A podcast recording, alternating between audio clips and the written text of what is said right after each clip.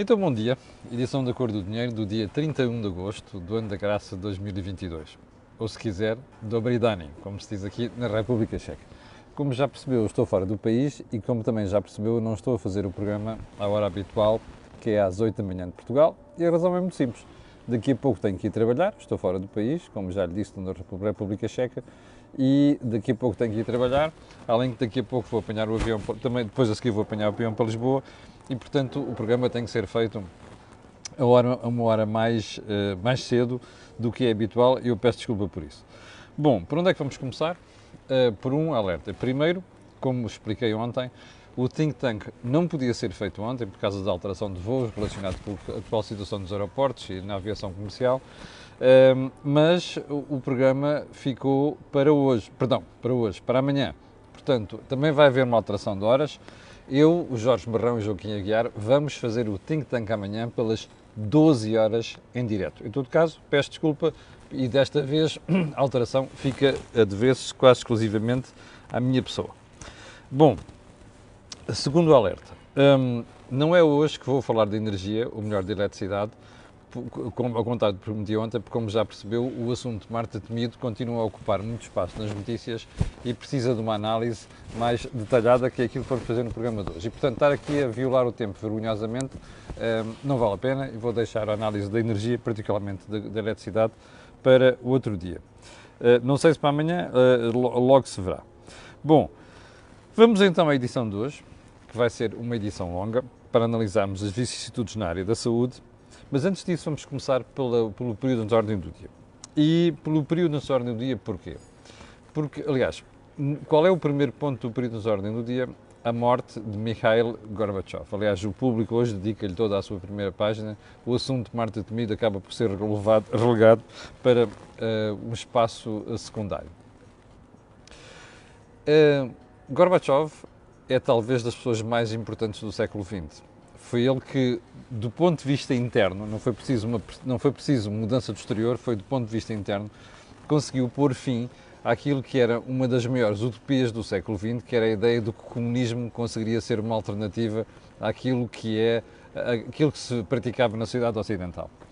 Mas eu recordo, aliás, uh, uh, e das muitas reformas que fez, Gorbachev fez muitas, uh, houve uma que começou por ser na economia que se tornou muito relevante e eu recordo-me, eu ainda era quase um estagiário do jornalismo e na altura com o José Pedro Barreto, que, com quem eu trabalhava no semanário, o José Pedro Barreto já, já morreu e Deus tenha em paz a sua alma, uh, fomos entrevistar o economista que fez as primeiras reformas do Sr. Gorbachev. E uma certa altura, quando ele estava a explicar, chamava-se Miguel Abambegian, quando ele estava a explicar uh, o convite que recebeu do Sr. Gorbachev para ser Ministro das Finanças e da Economia na Rússia, Aliás, na, antiga, eh, na, altura, na altura, na antiga União Soviética, o Sr. Babegan perguntou assim: então, mas espera aí, eu sou mesmo livre de dizer aquilo que penso e propor aquilo que penso? E do outro lado alguém respondeu: sim, mas não te preocupes, Epá, o máximo que pode acontecer é disparar um gulag. Portanto, isto dá a ideia da forma como se vivia na União Soviética na altura. Esta piadinha mostra isso.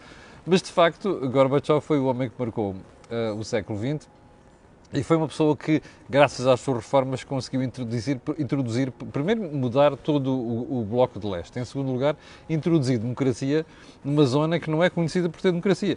E mesmo assim, em alguns países é difícil, como se vê uh, atualmente com o caso russo. Bom, segundo ponto. Não sei se já reparou, aliás, já, já viu as manchetes de hoje, uh, o Jornal de Negócios de hoje mostra uma, aquilo que é uma das uh, realidades mais simpáticas para com o Governo, aqui está, Estado já arrecadou mais 2 mil milhões de euros do que o previsto. Isto tem a ver com duas coisas. Primeiro, com a inflação, que está a inflacionar, digamos assim, as receitas fiscais, e em segundo lugar, com uh, o comportamento da atividade económica que está a pôr muito dinheiro nos cofres do Estado. E está a pôr muito dinheiro nos cofres do Estado à sua custa, através dos impostos, porque a inflação puxa os preços para cima e, portanto, a tributação é feita com, essa, com esse valor acrescido, digamos assim, dos preços, por um lado. Por outro lado, do ponto de vista do IRS, você tem um acréscimo de rendimento, salta de de escalão e, portanto, isso vai, vai puxando os rendimentos fiscais para cima. É óbvio que a função principal e o peso maior neste momento tem a ver com os impostos indiretos, nomeadamente através do IVA, e, e uma das razões por nós dizemos, e nós não só, uma série de analistas estão a alertar para o facto de um, o Governo está a arrecadar muito mais daquilo, do que aquilo que uh, previa um, e que valia a pena, das duas, uma, conceder uh, benesses especiais, aqui, sobretudo aqueles estão, aquelas famílias mais favorecidas, uh, ou então um, baixar os impostos. Portanto, é, é, os números comprovam as teorias que têm vindo a ser, uh, têm vindo a ser uh, vinculadas nesse sentido. Bom, o segundo ponto de, do período de ordem do dia tem a ver com esta manchete, não é manchete, mas um estudo que o Diário Notícias cita hoje, que é das pensões de velhice. Uh, e é um estudo da SEDES, que diz aqui que, aliás, isto está ao contrário, não, aqui está, diz aqui que daqui a, daqui a 48 anos, sensivelmente, as pensões vão valer, imagine, 38% do salário. Eu acho que não vai ser preciso tanto, mas isto é uma matéria a que voltaremos oportunamente. Bom, Antes de irmos também à questão da saúde, vamos só referenciar. Nos últimos tempos temos feito, vamos só falar um bocado da, da recessão. E porquê? Eh, porque nos últimos tempos temos uh, uh, arriscado aqui que a economia europeia se encaminha para uma recessão. E não é apenas a economia europeia, naturalmente, a própria economia portuguesa, que é muito condicionada por algumas das locomotivas, como é o caso da Alemanha, da França, mas também de Espanha. O BCE, ontem, ao falar sobre este assunto, foi muito claro. Uh, o BCE admite que já pode haver recessão na Europa. Bom, antes tarde do que nunca. Os indicadores estão todos a apontar para aí, nomeadamente as expectativas dos consumidores, portanto, das famílias, mas também das empresas. E este sentimento de que as coisas não vão correr bem agravou-se nos últimos tempos, particularmente com esta questão energética.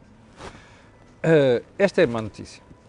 Há um reverso desta notícia que não é assim tão boa, mas pelo menos uh, traz algum consolo, que é o mesmo BCE diz que um, a recessão não deve ser nem muito profunda, nem deve, deve demorar muito tempo. E há uma, um aspecto tranquilizador naquilo que é a previsão do BCE, que é o facto da instituição reconhecer que nós não vamos regressar a uma crise do género da que se vivia em 2008, portanto, crise financeira. Ora, isto é um bom sinal, que atesta, aliás, as reformas que os europeus fizeram nos últimos anos e que permite abordar agora uma crise económica de uma forma completamente diferente. Mas também isto é matéria que está em constante atualização e, portanto, nós voltaremos a falar dela em breve. Bom, vamos então ao tema principal de hoje, a demissão da doutora Marta Temido. Eu vou repetir aquilo que disse aqui ontem, embora uh, ainda em cima do joelho. Eu estou muito pouco preocupado em perceber se ela saiu pelo seu pé ou se foi afastada pelo Primeiro-Ministro. Eu, sinceramente, acho que é mais a primeira hipótese. Mas isso é irrelevante para aqui. O que é que é relevante analisar na saída da doutora Marta Temido? Nas últimas horas, os meios de comunicação social, os jornalistas têm realçado uma coisa. Ah, foi a morte daquela senhora que, mor... daquela senhora que foi transportada na ambulância do Hospital de Santa Maria para o Hospital de São Francisco Xavier e que morreu na ambulância que precipitou isto. É verdade, eu julgo que é e acho que esse, essa foi a gotinha d'água que fez transbordar o copo. Mas o problema não estava aí. O problema estava na degradação progressiva que se vinha sentindo a vários níveis quanto àquilo que se passa na saúde. Eu vou-lhe explicar brevemente. Primeiro, aliás, recordei-lhe aqui ontem, na semana passada, na quarta-feira, o meu artigo no Jornal de Negócios era Marta Temido já não se levanta. E como se viu, já não se levantou. Havia uma série de sinais que apontavam para aí cansaço do Primeiro-Ministro e na forma como já não a defendia. Aliás, a, última intervenção dele no debate uh, quinzenal uh, mostrou isso. Segundo lugar, um, o próprio desgaste da doutora Marta Temido. A última intervenção pública dela já evidenciava uma perda de, eh, de estamina na defesa daquilo que era o seu trabalho. Terceiro, vozes cada vez mais de peso dentro do PS que andavam a gritar aos ouvidos de António Costa a alertar para a necessidade de pôr a senhora na rua. Porque diziam, sobretudo este ponto, olhe, atenção, o que vocês estão a fazer e o que a senhora está a fazer não vai resolver os problemas da saúde. Nomeadamente aqueles problemas das urgências de obstetrícias, de ginecologia, que foi aquilo que degradou substancialmente a imagem de Marta de Mim nos últimos tempos. Quarto, muitas destas críticas chamavam a atenção para uma coisa inevitável. Uma coisa é governar durante a pandemia, que paradoxalmente é mais fácil de governar em momentos de paz como o atual. Porquê? Porque na pandemia toda a gente desculpa tudo e mais alguma coisa, como se viu. Aliás, a imagem do ministro era excelente, ela saiu da pandemia de forma excelente, sinceramente não percebo porquê, como eu disse aqui várias vezes, porque ela cometeu inúmeros erros. E erros gravíssimos. Eu consigo, confesso que não consigo perceber, mas pronto, as coisas são o que são, e a senhora tinha uma boa imagem, bom, mas não é com essa boa imagem que ia fazer um bom papel no governo, porque é porque ela não sabe gerir. E este é que é o ponto fundamental. E isto, esta degradação progressiva, começou a criar condições para que ela não se pudesse manter no poder. Bom, Segundo ponto, há uma série de pessoas já preocupadas com quem é o sucessor de Marta Temido. Sinceramente, who the cares? Esta mania que nós temos em Portugal de que os nomes são relevantes. Bom, os nomes têm peso. Estar lá Marta Temido ou, por exemplo, Fernando Araújo, que é aquele senhor que dirige atualmente o Hospital de São João, hum, é diferente. Mas para uma coisa. A política de governo nunca é dos governos. Os governos podem, os, os, perdão, dos ministros. Os ministros podem ter ideias, mas o problema é quem está cá em cima. E quem está cá em cima é António Costa. E como se viu ontem, quando António Costa foi questionado publicamente sobre este assunto pelos jornalistas, a tirada dele foi aquilo que se espera de António Costa. Não, vai mudar alguma coisa? Não, a política é do governo. E, portanto, se querem mudar a política de saúde, têm que derrubar o governo. Vá lá! É por isso que eu ando a tentar derrubar o governo com o meu contributo na comunicação social e na, na, análise há muito tempo. Porque este senhor é incompetente. E a senhora que ele escolheu para gerir a saúde, como vamos ver a seguir, é também incompetente. Portanto, estar aqui a pensar, ah, o gajo vai mostrar aquilo, se for aquele, se for aquele tipo não sei quantos. Não. É preciso ter uma visão para o país em matéria de saúde. É preciso ter hum, uma perspectiva a 5 e 10 anos para o SNS que nem Marta Temido tem, nem António Costa. Não é porque António Costa não usa a cabeça, é porque António Costa odeia reformas. Ele não sabe o que é uma reforma. Não fez uma única em sete anos, percebe? E, portanto, na saúde, que é um conjunto de lobbies preocupante, difícil de gerir, António Costa não quer chatices. E, portanto, ter lá uma Marta Temido até lhe deu jeito durante este tempo todo, porque não fez porra nenhuma, está a perceber? Nem ia fazer. Aliás, eu ontem achei uma piada desgraçada na intervenção do Primeiro-Ministro em público, a dizer: Ah, e ela fica cá porque ainda tem que concretizar uma série de reformas que estão a fazer. E eu ia caindo da cadeira, estava aqui na, na, em Praga, num evento público, a ver, uh, com o telemóvel a ver televisão, e digo: Espera aí, este tipo está a gozar. Reformas? Quais reformas? Bom, vamos seguir na análise. Um, Primeiro-Ministro avançou, a própria Ministra também deu sinais disso, que ela vai ficar mais umas semanas. Salver até meados de setembro. Isto é de bradar aos céus. Mas espera aí. A saúde está a arder. As urgências estão um caos. E a Ministra fica mais duas semanas? Para quê? Ah, António Costa respondeu. Lá estão as tais reformas que está a fazer. Em primeiro lugar, não é reforma nenhuma. Segundo lugar, vamos lá ver. Um, nomear um CEO para o, para o SNS, como vem escrito nos estatutos que o Sr. Presidente da República promulgou ainda para mais, que depois, assim, à má fila, vem reconhecer, ah, eu estou à espera de, tenho dúvidas que isto resolva. Tem dúvidas, diz logo e não promulga, percebe? É isto que o Presidente devia ter feito. Um, mas voltemos ao assunto. O quê? É um CEO para o SNS que é reforma?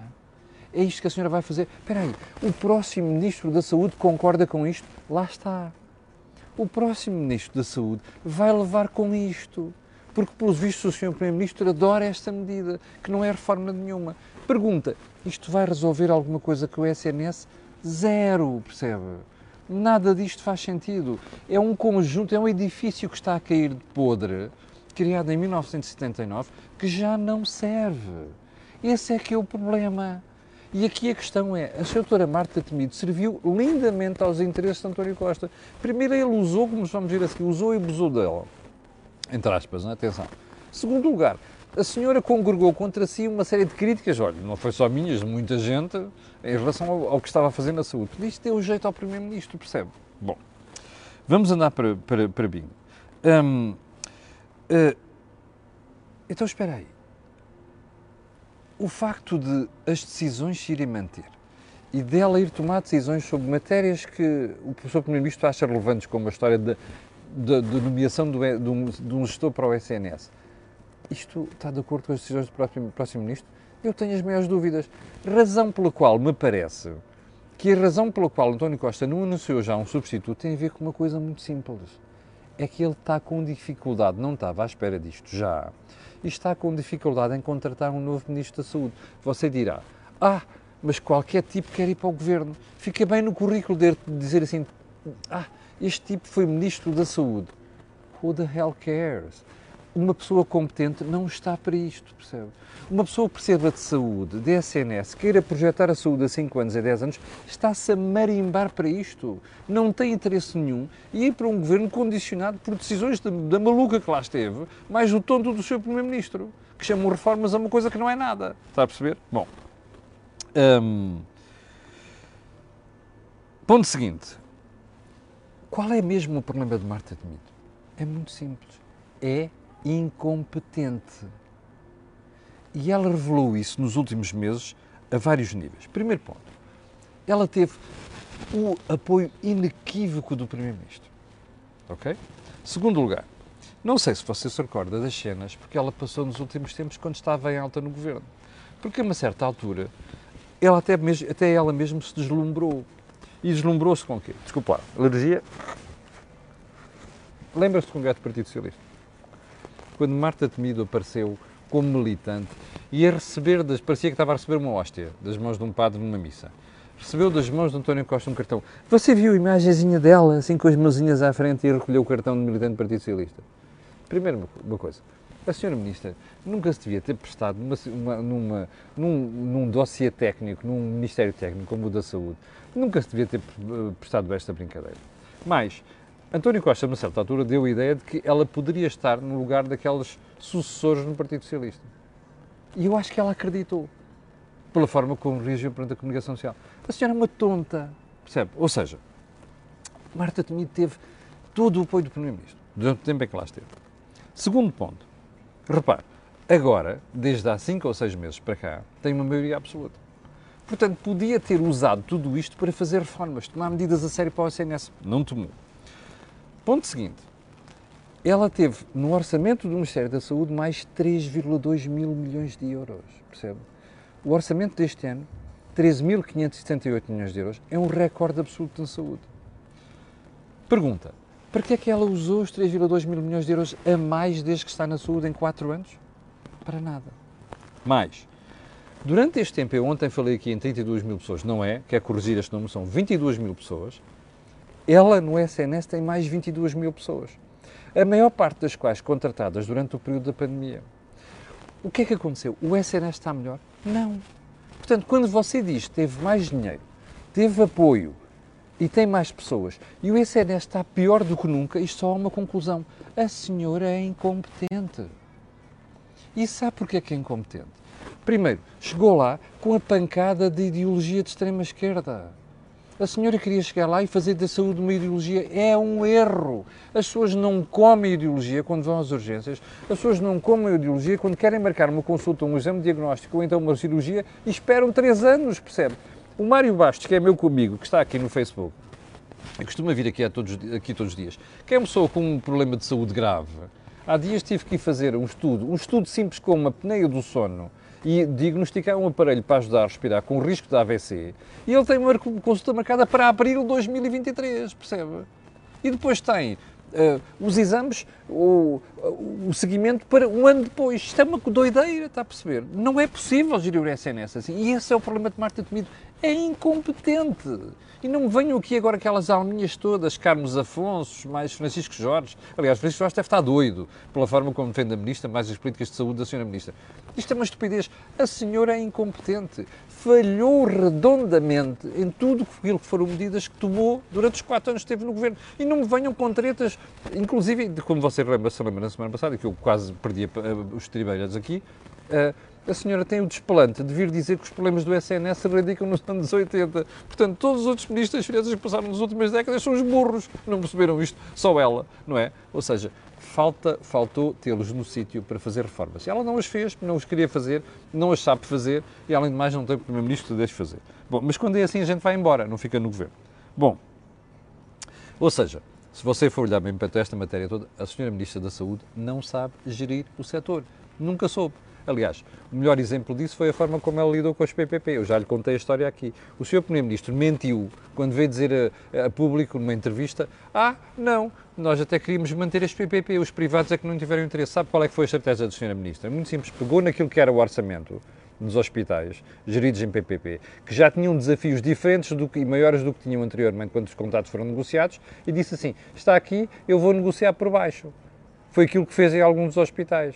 E os privados disseram, espera aí, nós já estamos a precisar de mais dinheiro, você quer negociar por baixo, vai dar uma volta ao bilhar grande. Os privados não estão para perder dinheiro ali, não é? Não é para, aquilo não é uh, a árvore das patacas, mas não é para perder dinheiro. E o que é que aconteceu? Desistiram das PPP. Foi isto que se passou, está a perceber? Portanto, a senhora nem estrategicamente soube perceber que os privados podiam ser. Aliás, quando se diz Sistema Nacional de Saúde, não é privados versus públicos, é tudo que presta cuidados de saúde. A senhora não percebeu que podia usar os privados, inclusive, para melhorar a qualidade de serviços do, do, do, do SNS. E o que é que fez? Já lhe expliquei aqui várias vezes. E já explicou Joaquim Aguiar e Jorge Marrão. Aliás, este tema vai ser um dos temas principais, se não for se não mesmo, o tema principal, do Think Tank da manhã. E a questão é esta. Sabe porquê é que a senhora Ministra acabou com os PPPs, o Sr. Primeiro-Ministro também? Porque dentro do Partido Socialista há gente encostada à esquerda que não quer comparação. E como sabe que os hospitais públicos ou privados reconhecidos pelo Tribunal de Contas gastavam menos e tinham mais qualidade de serviço, e isto era um termo de comparação para os hospitais públicos, geridos pelo, pelo poder público, o que é que fizeram? Fizeram tudo e mais alguma coisa para acabar com os PPP. O resultado está aqui. Portanto, repare uma coisa: qual é o legado que Marta Temido deixa? É zero à esquerda, percebe? Esta senhora não soube gerir, esta senhora não teve visão estratégica para o SNS, por pior, deu cabo daquilo que já existia que era bom. Bom, como eu dizia há bocadinho, António Costa deu todo o apoio a Marta Temido. Mas mais, António Costa usou e abusou Marta, de Marta Temido. Porque a uma certa altura deu-lhe jeito, até dentro do Partido Socialista, passar aquela ideia que ela podia ser uma assessora. Não podia ser nada, como se viu, e o resultado está à vista a senhora demite-se, a senhora passa, é, passa a ser militante do Partido Socialista e passa a, a, a, a ser uma, uma, cidadã anónima. Bom, e o pior disto tudo é que Marta Temido acreditou mesmo que podia chegar líder do PS, como você viu pelas declarações públicas que ela fez uh, sobre, essa, sobre uh, essa questão. Já agora só um pormenor. Marcelo Belo de Souza ontem mandou um recadinho. Ah, eu fico à espera para ver aquilo que é a regulamentação do Estatuto do SNS. Mas para quê? O que é que a regulamentação vai dizer sobre a bondade dessa pertença reforma que a Ministra da Saúde mais o Sr. Primeiro-Ministro estão a organizar? Não vai dizer nada. Aquilo não vai resolver porra nenhuma, está a perceber? O senhor, ou seja, o Sr. Presidente da República, nesta história, nem sequer sai bem. Ainda por mais que ele há pouco tempo apoiou a Sra. Ministra, a dizer que o problema não era dela, não era do Ministro anterior, não sei das quantas. Desculpem lá. Quem está há quatro anos no lugar tem a obrigação de apresentar resultados. Portanto, o Sr. Presidente da República não pode desculpar a Sra. Ministra da Saúde daquela maneira. Quem está no lugar há quatro anos já tem tempo para mudar as coisas, percebe? Não pode continuar a tirar as culpas para quem lá para trás, quem está lá para trás. Isto além de uma, de uma, de uma estupidez, além de disparate mental, mostra a pobreza de conteúdo e de raciocínio de quem está a tomar decisões na saúde. Bom, uh, só para terminar, polémicas para você perceber a qualidade desta senhora. Meteu-se com os médicos, percebe? Uh, deu a entender uma vez no Parlamento para ser médico do Serviço Nacional de Saúde tinha que ter resiliência. Como se os médicos não tivessem resiliência para justificar os disparates que acabavam a acontecer no SNS. Bom, bateu-se com os enfermeiros, uma vez a falar de uma greve, disse que aquilo era, era quase criminoso estar a fazer uma greve. Depois uh, vem pedir desculpa, mas diz, mas eu fui mal entendida. Desculpem lá, a senhora deixou um rastro de disparates, deixou um rastro de pobreza mental e de ideologia a gerir o SNS. Portanto, se, se há alguma coisa que vai marcar, para o qual Marta Temido vai ficar conhecida no futuro, é a senhora que deu cabo do SNS. Aliás, o senhor Primeiro-Ministro António Costa, daqui a uns anos, quando a gente for fazer a história recente de, de, de Portugal, vai dizer assim: este foi o Primeiro-Ministro socialista que deu cabo do Serviço Nacional de Saúde. O que estes senhores deixam é um país com 3,5 milhões de pessoas com seguros de saúde, inclusive pessoas com rendimentos baixos, que vão para os seguros de saúde porque sabem que não têm outra solução para serem tratados. Está a ver? Isto é o país que Marta Temido deixa. Isto é a reforma estrutural que o Sr. Dr. António Costa deixa. Não é mais nenhuma. Este é que é o ponto. E é isto é que vai ficar para a história. Bom, hum, só mais um pormenor. O que é que isto diz sobre a situação do governo. Repara, o governo tem cinco meses. Ainda não tem seis meses sequer e já tem estes casos todos. Pedro Nuno Santos e a história do aeroporto, mais a relação com o Sr. Presidente da República. A seguir, a Mariana Veira de Silva, que vem com aquela tirada que já falámos aqui sobre a Serra da Estrela vai ficar melhor. Depois é a Patrícia Gaspar que diz que os nossos algoritmos dizem que, afinal, ardeu menos 30% do país do que nós estávamos à espera. Desculpem, isto é uma sucessão inacreditável de disparates. Isto é tiros nos pés e isto mostra descoordenação dentro do governo mas mostra outra coisa. Não é só descoordenação do Primeiro-Ministro que está com a cabeça na Europa ou noutro sítio qualquer. É que isto é morte natural. Os governos, quando chegam aos 6, 7 anos, começam a evidenciar uma podridão que resulta do próprio interior do governo. Foi assim com Cavaco, foi assim com Guterres, foi assim com Sócrates e está a ser assim com António Costa. O que isto indicia é uma situação preocupante. O governo tem maioria absoluta, num momento que não devia ter tido. O governo tem maioria absoluta, mas o problema de fundo mantém-se e, melhor, está-se a agravar. Isto é um governo em fim de vida, com todos os sinais de fim de vida. Pode não acabar agora, mas isso é preocupante até porquê? Porque o país vai ficar eternamente pendurado e vai ficar pendurado com, com adiamento de decisões importantes nos próximos tempos. Bom, já abusei do tempo de hoje, quero agradecer às 1.200 eh, pessoas que estão em direto neste momento, esta hora da manhã é muito bom. Quero pedir a estas pessoas e outras que vão ver aquilo que peço sempre, que é colocarem um gosto e fazerem partida nas redes sociais já percebeu porquê. Aquilo que houve aqui não houve em mais lado. Ah, só um pormenor. Estava aqui um espectador a dizer assim, então não quer falar dos sucessores. Bom, há uma série de nomes falados. Desde Álvaro Beleza, da SEDES, que sabe o que está a falar, médico. Fernando Araújo, gestor do Hospital de São João, bom gestor, aliás. Eh, eu conheço a maior parte destas pessoas. E que já foi secretário de Estado de Alberto Campos Fernandes. Manuel Pizarro já foi secretário de, Saúde, de Estado da Saúde também, já foi vereador da Câmara do Porto, agora é deputado europeu, e há uma série deles. Eu conheço a maior parte das pessoas. Há uma coisa que quero dizer. Não vale a pena ir para o governo. Se têm intenções de gerir o SNS a sério e se têm uma visão para a saúde, não vão para o governo. Porque este Primeiro-Ministro não tem visão nenhuma para a saúde e, portanto, vão para lá para se queimar apenas. Mas pronto, isto é apenas o meu conselho, mas eu não sou pai deles e, portanto, não tenho condicionado as suas decisões. Ficamos por aqui. Eu volto amanhã às 8 da manhã, eh, já em Lisboa. E, e mais, não esqueça que o Think Tank passou para amanhã às 12 horas. Quero agradecer mais uma vez um, ehm, e pedir para fazerem partida nas redes sociais e apenas desejar-lhe um excelente dia. E até amanhã às 8 da manhã. Com licença.